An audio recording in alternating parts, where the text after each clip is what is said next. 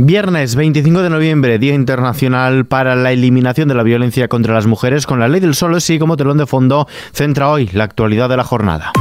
ISFM Noticias, con Ismael Arranz. ¿Qué tal? Sánchez apela a los hombres a luchar activamente contra la violencia machista. El presidente del gobierno y líder del PSOE, Pedro Sánchez, ha pedido a los hombres que dejen de restar importancia a la violencia machista, ya que ha dicho que es un asunto que les interpela también a ellos y en el que tienen que dar un paso al frente aprendiendo de las mujeres. Dejemos de mirar hacia otro lado. No basta con decir yo no soy machista. No basta con creer que no lo somos. No basta con guardar silencio y estarse quietos. Ni siquiera basta con asentir cuando nos hablan del tema. Para dejar de ser machista hay que aprender. Y dejemos que nos enseñen las mujeres a no serlo. Por otro lado, el presidente del gobierno se ha mostrado convencido de que el Tribunal Supremo fallará respetando el propósito de la Ley de Garantía Integral de la Libertad Sexual, la conocida como Ley del Solo Sí es Sí, y fía la decisión del alto tribunal la unificación de criterios sobre la norma después de que varias audiencias provinciales se hayan pronunciado en distintas direcciones. Así lo ha dicho durante un acto del PSOE celebrado en el recinto ferial de IFEMA Madrid con motivo del Día Internacional contra la Violencia de Género, poco antes de la inauguración del vigésimo segundo Congreso del Internacional Internacional Socialista, en la que ha sido elegido nuevo presidente de la Internacional Socialista, ha sido por aclamación, un cargo que asume con el ánimo, con el ánimo de actuar frente al pesimismo que pretende abonar la derecha, dice, y los movimientos reaccionarios en la política nacional e internacional. Responde a los socialistas dar ejemplo de liderazgo y de visión, porque la propuesta de paz, de justicia, de progreso que representan todos y cada uno de los partidos aquí presentes en sus naciones y la internacional socialista a escala multilateral vuelve a ser hoy más imprescindible que nunca. Y, y que nadie le quepa duda vamos a responder a esa necesidad. Por su parte, Feijó pide al gobierno que entre en razón y cambie la ley del sí es sí. El presidente del Partido Popular, Alberto Núñez Feijó, ha pedido al Ejecutivo que corrija de forma inmediata la ley del solo sí es sí, aunque sostiene que el mal ya está hecho y es irreversible. Debido a este cambio normativo apuntado, las mujeres en España están hoy más desprotegidas de lo que estaban hace unos meses. Este año llegamos a un 25 de noviembre con menos cosas que celebrar. ¿Y por qué? Porque lamentablemente desde el punto de vista legal hemos tenido un retroceso en esta lucha. Hay un paso atrás que es fruto de un intento de patrimonializar el trabajo de todos, de querer sacar rédito político a un asunto de Estado y de desoír la opinión de los expertos y de los juristas y de actuar de una forma soberbia.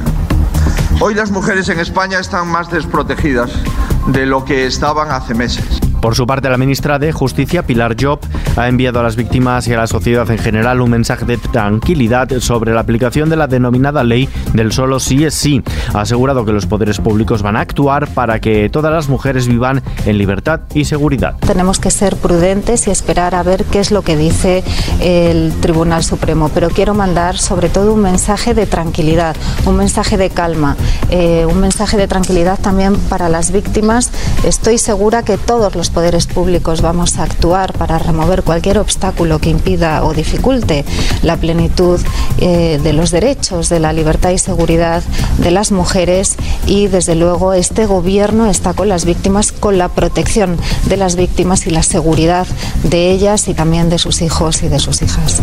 Sin dejar la arena política, los diputados no constatan si hubo muertos en territorio español en el salto a Melilla. Los diputados que este viernes han visionado las imágenes de la tragedia del pasado 24 de junio en la valla de Melilla no han podido constatar si se produjeron víctimas mortales en territorio español durante la avalancha de inmigrantes que acabó con al menos 23 subsaharianos fallecidos. Sí que han podido comprobar, eso sí, que la avalancha llegó a alcanzar la parte española, que miembros de las fuerzas de seguridad marroquíes también actuaron en territorio español y que no hubo una atención sanitaria adecuada a los inmigrantes que resultaron heridos. Anabel Vázquez, portavoz del Partido Popular en la Comisión de Interior. Eh, después de ver los vídeos de hoy, de constatar nuevamente las mentiras de Marlasca, eh, vamos a escuchar a Marlasca el miércoles, ver qué explicaciones da, porque lógicamente mintieron mucho.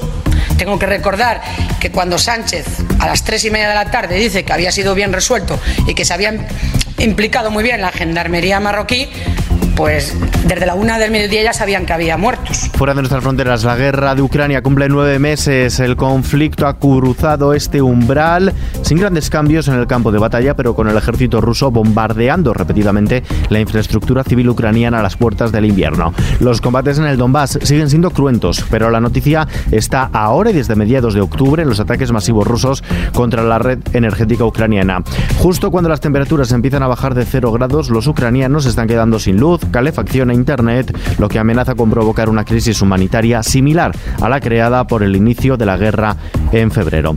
De vuelta a casa aumentan las listas de espera. La sanidad pública alcanza su máximo histórico de pacientes en listas de espera para una intervención quirúrgica no urgente en el conjunto del Sistema Nacional de Salud con 742.518 pacientes. Son hasta 81.326 personas más que hace un año, es decir, un 11% más, según el último informe del Sistema Nacional de Salud, que sitúa el tiempo medio de espera en 113 días, son 8 menos que hace un año. Cambiamos de asunto. El 72% de los españoles tiene previsto realizar compras durante este Black Friday. Es un porcentaje 5 puntos superior al del año pasado y el segundo mayor de toda Europa, tan solo superado por Italia. Datos del informe Black Friday Consumer Sentiment, una jornada de descuentos que es conocida por prácticamente la totalidad de los españoles, un 99%, mientras que el 94% asegura que lo usará para adelantar sus compras navideñas. En la bolsa, el IBEX 35 ha subido un 0,34% este viernes hasta los 8.416 puntos. Lo ha hecho animado por el avance de Wall Street y de la mayoría de los grandes valores. La mayor subida del selectivo español ha correspondido al Banco Santander, el 1,72%, seguido de Repsol, que se ha revalorizado el 0,42. El euro se cambia por un dólar con 3 centavos. A continuación, vistazo a la previsión del tiempo. Meteorología prevé para mañana sábado un predominio del tiempo estable sin lluvias en casi todo el país, así como fuertes rachas de viento en el litoral noroeste de Galicia, el estrecho bajo Ebro, Ampurdán y Menorca. Solo se esperan cielos nubosos en el oeste de la comunidad gallega al final del día con baja probabilidad de precipitaciones débiles. Las temperaturas máximas subirán en Canarias y áreas montañosas del centro y norte de la península, bajarán en el litoral mediterráneo peninsular y en Baleares. Y terminamos.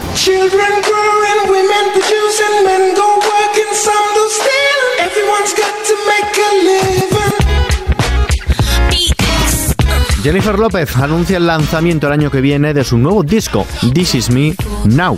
Vuelve a inspirarse en su relación con Ben Affleck y se da a conocer justo 20 años después de que sacará al mercado This Is Me Then. La intérprete de 53 años había borrado esta semana todo el contenido de su cuenta de Instagram y había cambiado su fotografía de perfil por una imagen en negro sin mensaje. Ya eso hizo sospechar a sus seguidores que algo pasaba, que el proyecto era inminente. Este viernes de nuevo en Instagram, la diva del Bronx ha colgado un vídeo en el que recrea la portada del otro álbum para avanzar la llegada del siguiente, en el que habrá 13 canciones con títulos como Martin Love o Greatest Love Story Never Told. This Is Me Then fue muy significativo para la también actriz, pues algunos temas habían surgido de la inspiración que le supuso su entonces incipiente romance con el actor Ben Affleck, con quien se comprometería el mismo año de la salida del disco. Entre esas canciones se encuentran Dear Ben o este Jenny from the Block, en cuyo videoclip contaba la persecución de los paparazzi a Bennifer.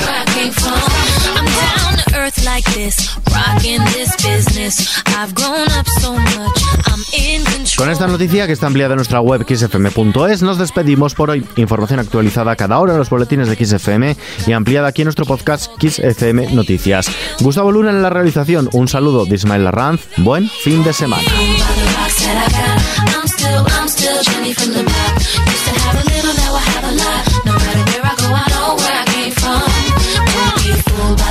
that I got.